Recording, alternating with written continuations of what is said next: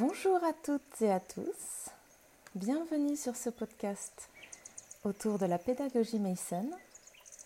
Cet épisode est le second de la série intitulée La nature au fil de l'année, une traduction du livre de Florence Haynes, The Changing Year. Comme au début de chaque mois de cette année, je vous propose cette promenade dans la nature pour aiguiser notre esprit et notre curiosité en vue de nos propres excursions. Vous pourrez la retrouver dans sa version annotée sur notre site Charlotte Mason France.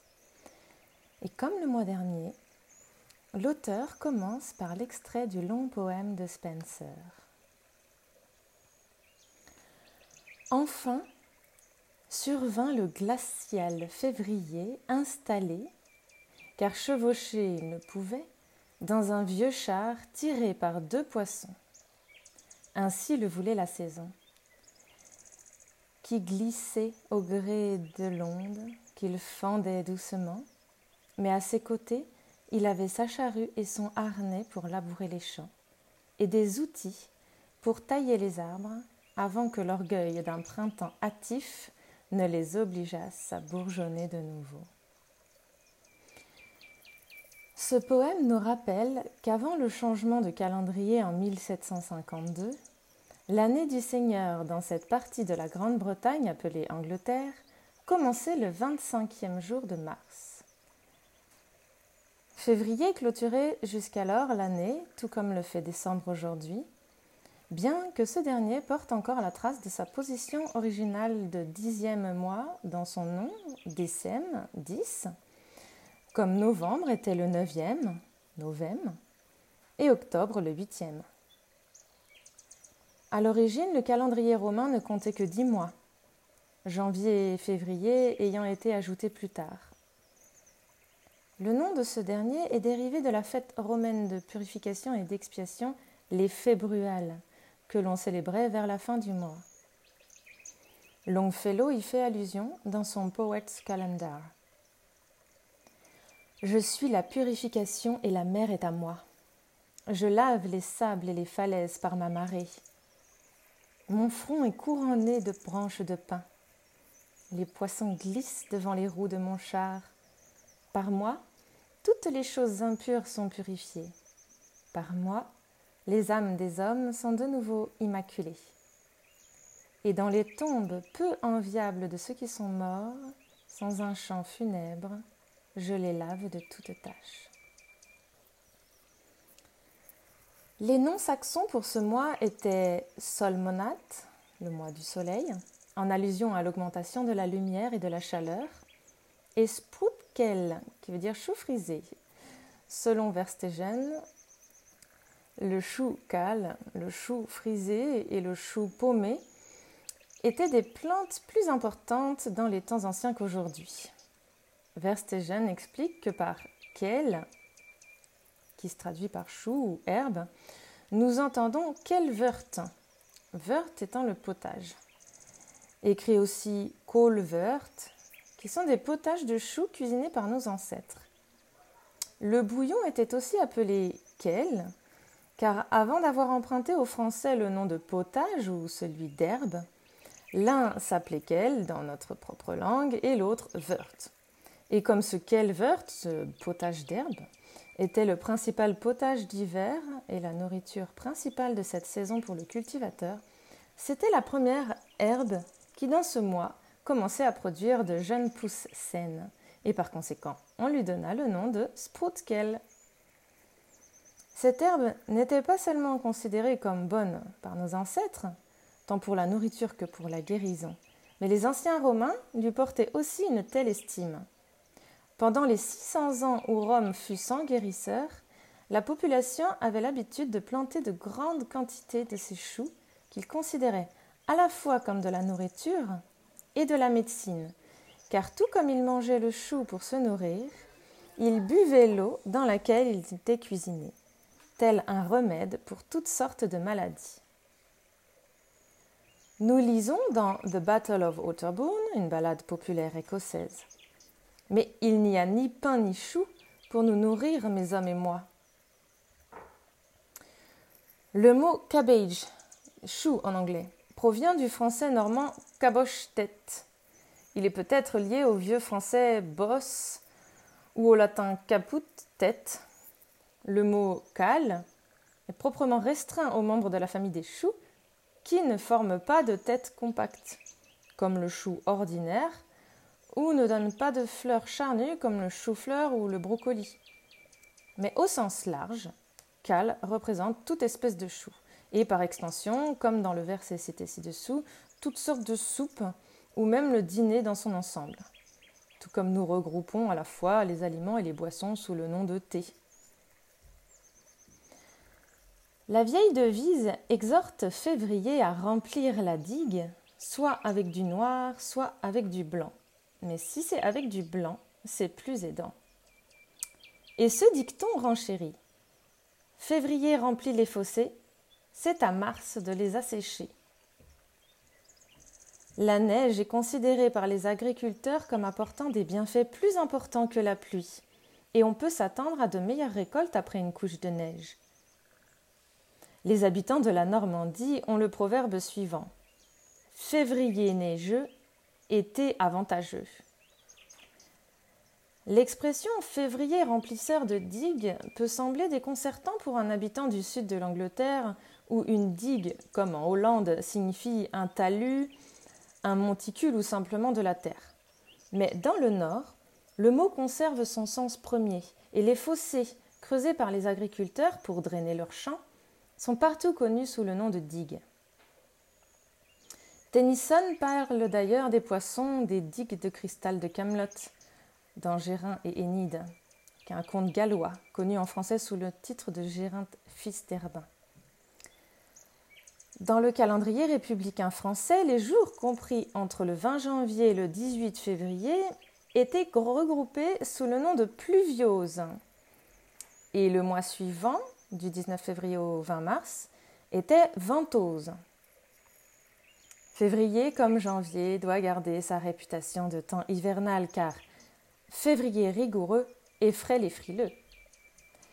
Et pluie de février vaut jus de fumier tandis que mieux vaudrait voir un loup dans son foyer qu'un homme en chemise en février. Ou si la chandeleur est agréable et claire, en un an on connaîtra deux hivers. Ou comme le disent les Écossais, si le jour de la chandeleur est sec et clair, la moitié de l'hiver est encore à faire. Si le jour de la chandeleur est humide et mauvais, la moitié de l'hiver, Ayoul s'en allait. Sir Thomas Brown, dans ses Vulgar Errors, dans lesquels il réfute les superstitions communes de son époque, donne la rime latine équivalente. Si sol splendescat Maria purificantet, malior erit glacies post festum quam fuit ante. Ce qui signifie si le soleil brille sur Marie purificatrice, il y aura plus de glace après la fête qu'il y en eut avant. La veille de la chaleur, de la chandeleur, les vents se disputent la mainmise, car là où le vent se trouve le jour de la chandeleur, il y restera jusqu'à la fin du mois de mai. Sauf si c'est le vent d'Est qui l'emporte. Dans ce cas, heureusement, il ne soufflera que jusqu'au 2 mai. On nous dit que autant les oiseaux chanteront avant la chandeleur, autant ils pleureront après. Et les Français disent à la chandeleur, toutes les bêtes sont en horreur. Ce qui est expliqué par M. Solan dans ses proverbes d'Anjou comme à cette époque les animaux ont le poil hérissé par le froid et donc sont en horreur. Ce jour-là, nous dit-on, l'ours fait une nouvelle sieste et le blaireau sort de son trou. Si le soleil brille, il se retire à nouveau, mais s'il trouve de la neige, il se lève et sort se promener, car l'hiver sera alors bientôt terminé. Le blaireau, ou brock de son ancien nom anglo-saxon, est commun sur le continent, mais rarement vu en Angleterre. Monsieur Harding nous dit que ce n'est pas rare, parce que, comme beaucoup de gens le pensent, l'animal serait très rare ou en voie de disparition, car en réalité, dans de nombreuses parties du pays, le blaireau n'est pas du tout inhabituel et dans certains districts, il est même en augmentation grâce aux mesures de protection qui lui sont accordées. La raison de sa prétendue rareté est double. D'une part, la nature de ces refuges, qui se trouvent généralement dans les recoins profonds des grands bois, des terriers de renards et des carrières, et d'autre part, la nature de ses habitudes, qui sont timides et discrètes, et principalement nocturnes. La particularité du blaireau est l'imbrication de sa mâchoire inférieure dans le crâne, ce qui lui permet d'avoir une prise très puissante, faisant de cet animal un adversaire redoutable. L'appâtage du blaireau ou le tir au blaireau a été interdit par une loi du Parlement de 1850. Dans ce sport, l'animal gardé dans un tonneau prévu à cet effet était attaqué par des chiens terriers. Il s'y battait férocement jusqu'à ce que, vaincu par la supériorité du nombre, il soit retiré de son abri, où il était immédiatement ramené pour se reposer et récupérer, prêt pour la prochaine performance. Chaque établissement de classe inférieure gardait son blaireau et les expressions draw a badger ou badger, badger une personne qui veut dire la harceler, témoignent de la popularité de ce sport, tout comme les noms de Broken Earth ou Brockley qui rappellent euh, l'ancienne présence de l'animal dans ces localités. Le blaireau n'est pas le seul animal hibernant qui s'aventure à sortir ce mois-ci on aperçoit le loir et la chauve-souris. Les papillons de la pierride, le pan du jour ou même la vanesse qui prennent le soleil partant d'où? Le bourdon et la mouche domestique sont réveillés, et avec eux, cet ennemi de la ménagère prudente, la teigne commune des vêtements. Les chenilles, elles aussi, qui ont dormi tout l'hiver, se réveillent et commencent à se nourrir. Les escargots et les limaces quittent leur repère d'hiver. Le grillon des champs, le mille-pattes et le cloporte sont réveillés. Les vers de terre qui, pendant les jours de gel, étaient recroquevillés dans leurs trous souterrains, sont maintenant actifs. Les abeilles s'affairent dans les coupes ouvertes des crocus. La jolie petite coccinelle apparaît. L'araignée étend sa toile de soie le triton quitte son lieu de sommeil. La coryse se tient en équilibre à la surface de l'eau. Et vers la fin du mois, les étangs sont bruyants du coassement du crapaud et de la grenouille. Si nous avons de la chance, certains diraient plutôt de la malchance, nous pouvons croiser une vipère, lovée sur un rocher ensoleillé. La petite vipère est moins commune que la couleuvre à collier et se distingue facilement par la rangée de carrés noirs disposés en diagonale qui court au centre de son dos, alors que la couleuvre à collier est marquée de taches irrégulières. La tête est également de forme différente, triangulaire chez la vipère, et dépourvue de taches blanches sur le cou qui ont donné son nom à la couleuvre à collier. La vipère est beaucoup plus petite que la couleuvre à collier, dépassant rarement 30 cm de longueur. De plus, elle est très timide. La ponte du crapaud se trouve dans les étangs peu profonds, environ 15 jours avant celle de la grenouille. Et alors que les œufs de la grenouille sont disposés en masse gélatineuse qui flotte à la surface de l'eau, ceux du crapaud forment une sorte de ficelle gélatineuse qui s'entortille parmi les herbes aquatiques. Les petits œufs noirs sont disposés par couple ce qui donne à la ficelle l'aspect d'un collier. Le jour de la Saint-Valentin, selon la tradition, les oiseaux choisissent leur compagne. Les coqs déploient toute la splendeur de leur nouveau plumage pour éblouir les dames de leur choix. Le pinson est gai avec sa tête bleue, sa poitrine rose et ses ailes blanches tandis que les tourneaux bavardent gaiement dans un vert et un violet chatoyant. Les oiseaux à tête verte sont des espèces indigènes. Ceux à tête violette et verte sont des étourneaux d'Europe centrale. Et les oiseaux à tête entièrement violette sont des étourneaux de Sibérie, un étranger qui s'établit progressivement en Grande-Bretagne. Outre les notes du pinson et du verdier, on entend maintenant le chant du chardonneret. La mésange émet ses deux notes sèches et le bruant jaune demande son Little bit of bread and no cheese ou, selon une version moins connue, son Kiss me quick and, no, and go please. La première note est répétée plusieurs fois, la dernière, qui est un peu plus grave, est émise plus lentement. Un des moyens mnémotechniques pour apprendre les chants des oiseaux consiste ainsi à créer des petites phrases qui rappellent les sons et le rythme du chant d'un oiseau en particulier. Celles que je viens de citer ici en anglais ne sont donc pas traduisibles en français car il semble que nous n'entendions pas les oiseaux de la même manière. Par exemple, le chant du coq est entendu comme cocorico par les Français, alors que c'est plutôt cock-a-little-do pour les Anglais.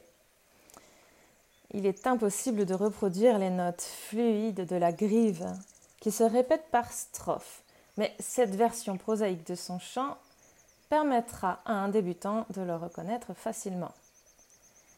Qui suis-je Qui suis-je Qui suis-je? Où vais-je Où vais-je Où vais-je? Les tchoukas et les corbeaux s'affairent dans leur vieux nid.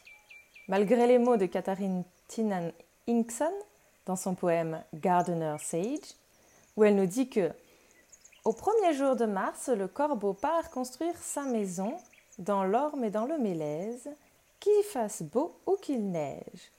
Même si de nombreux vents se déchaînent, ce jour-là, le rusé corbeau commence à construire sa maison. Mais alors la merveille est si grande. Si le dimanche tombe ce jour-là, ni paille, ni branche, ni brindille, jusqu'au lundi, il se couchera. Ses ailes noires à ses côtés, il fredonnera sur son perchoir, subjugué et le regard pieux, comme s'il était à l'église. Notre propre observation, cependant, ne corrobore pas la déclaration de ce vieux jardinier, en tout cas en ce qui concerne les corbeaux anglais. Il s'agissait probablement de corbeaux écossais. Le nid du corbeau freux est fait de brindilles astucieusement entrelacées, tapissées de racines et d'herbes, et si parfaitement équilibrées entre les branches qu'il reste en place, même en cas de tempête violente. À cette époque, on peut souvent voir le corbeau tirer sur euh, une jeune tige avec son bec puissant et la travailler d'avant en arrière jusqu'à ce qu'il réussisse à la détacher. Pendant ce temps, sa compagne reste à la maison pour garder le nid car ces constructeurs sombres volent sans scrupule le matériel de l'autre. Le tchouka des tours est une version plus petite du corbeau dont il se distingue par la tache grise à l'arrière de la tête et du cou. Les tchoukas, comme les corbeaux, sont grégaires et nichent en groupe. Les falaises rocheuses et les bâtiments tels que les clochers d'église, les tours en ruine et les cheminées sont leurs sites favoris. Parfois, comme dans la dernière situation, des brindilles sont laissées choir l'une après l'autre jusqu'à ce qu'elles s'accrochent et reposent solidement. C'est sur cette base que le nid est construit et tapissé de laine, de poils et de plumes. Les œufs, au nombre de 4 à 6, sont bleu-vert pâle, tachetés de gris et de brun.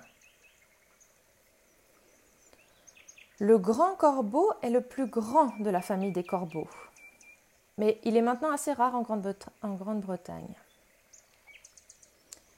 Il construit un nid solitaire sur une falaise ou un arbre, et si, comme cela arrive parfois, les œufs sont refroidis par la pluie ou la neige fondue, car la construction du nid commence souvent en janvier, les oiseaux se déplacent ailleurs et en construisent un second. La liste des fleurs de février est similaire à celle de janvier, la fleur du mois étant le perce-neige, la belle demoiselle de février, comme l'appelaient affectueusement nos ancêtres. Certains disent que ce titre a été suggéré par sa ressemblance avec les jeunes filles vêtues de blanc qui marchaient deux par deux en procession lors du service de la purification de la Sainte Vierge le 2 février, et d'autres parce qu'elle fleurit à peu près au moment de cette fête. Car, comme nous le dit un ancien calendrier de l'Église, le Perce-Neige, dans son blanc le plus pur, se dresse, se lève pour la première fois le jour de la chandeleur. Il est intéressant de noter le changement de position de la fleur au fur et à mesure qu'elle se développe. Le bourgeon est droit, dans l'axe de la tige, mais dès que la fleur se développe, la tête tombe, suspendue par un minuscule pédoncule. La raison de ce changement, que l'on observe aussi chez la jonquille, ainsi que la fermeture de ses pétales, comme chez la pâquerette et d'autres fleurs, ont pour but de protéger le pollen du froid et de l'humidité. Le tussillage et la célandine naine apparaissent généralement à un ou deux jours d'intervalle.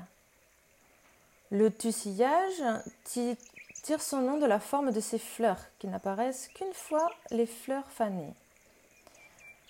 À première vue, la fleur ressemble à un petit pissenlit, mais on la reconnaît facilement aux bractées qui enveloppent la tige, alors que celle du pissenlit est lisse et nue.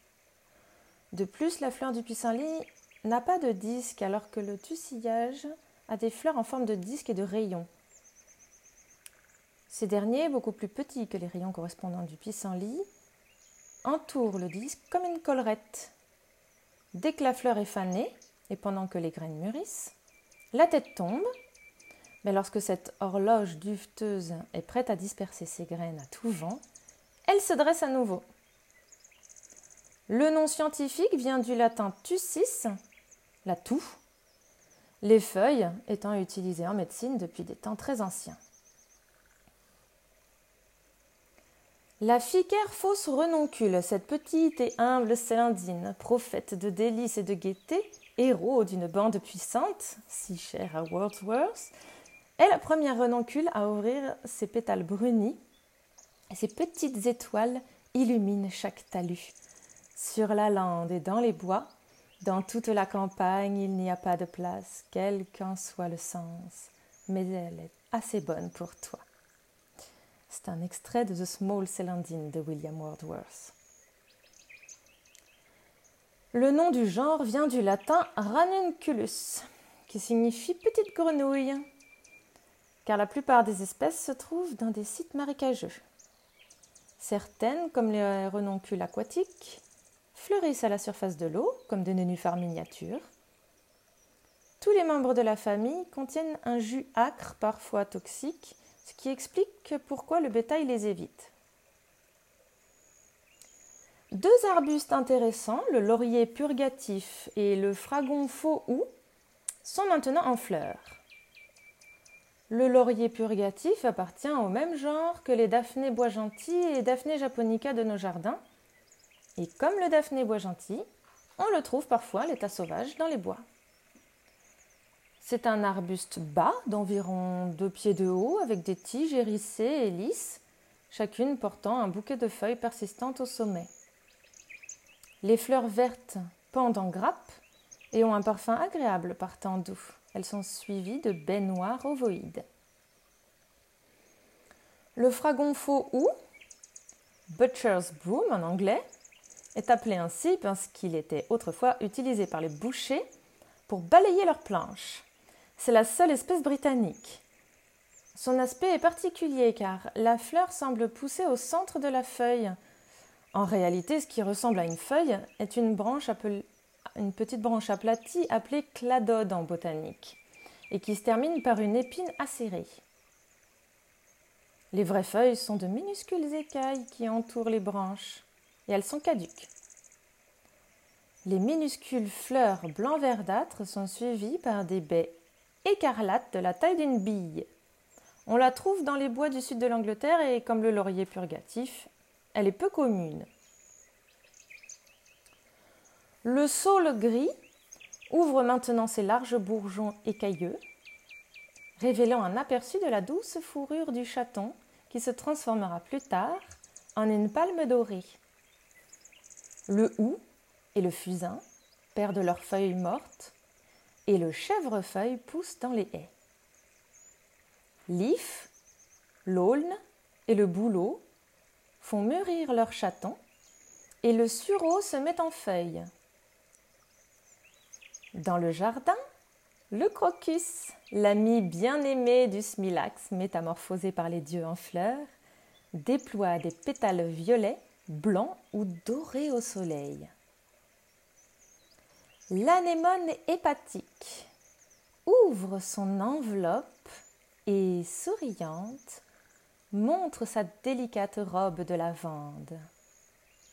Les enfants rient en cueillant les fleurs, et les joyeux rouge-gorge chantent, car, fleurissant dans les bosquets froids et sans feuilles, l'anémone hépatique désigne le printemps. Voilà, j'espère que cette promenade vous aura ouvert l'appétit pour arpenter les chemins alentours avec les yeux, les oreilles et le cœur grands ouverts. Je vous retrouve donc au début du mois prochain pour de nouveau vous raconter la nature au fil de l'année.